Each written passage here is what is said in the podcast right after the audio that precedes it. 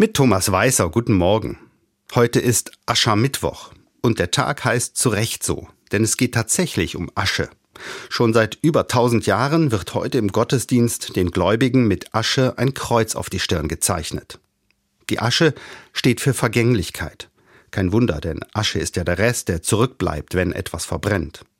Asche ist die Erinnerung an das, was einmal gewesen ist. So heißt es bei der Beerdigung heute immer noch Erde zu Erde, Asche zu Asche, Staub zu Staub.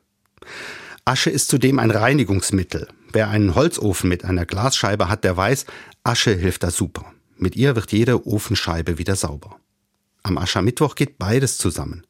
Das Wissen, dass ich sterben muss und das Wissen, dass mein Leben nicht porentief rein ist, dass ich Fehler gemacht habe, dass ich andere Menschen verletzt habe.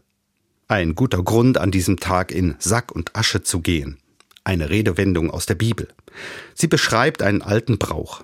Als Zeichen der Trauer streuten sich die Angehörigen eines verstorbenen Menschen Asche auf den Kopf, und man zog sich ein grob gewobenes Kleid aus Ziegen- oder Kamelhaar an. Eine Kleidung wie ein Sack.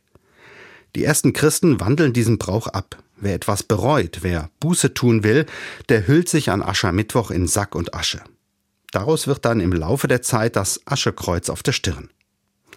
Ich finde ein starkes Zeichen, gerade nach den verrückten Karnevalstagen. Die Fastenzeit ist eine Zeit, in der ich mich zwischen Karneval und Ostern fragen kann, was mir eigentlich im Leben wichtig ist, wie ich mit meiner Endlichkeit umgehe, wo sozusagen Asche auf mein Haupt gestreut werden soll und wo ich anders und neu werden kann. Thomas Weißer aus Budenheim bei Mainz von der Katholischen Kirche.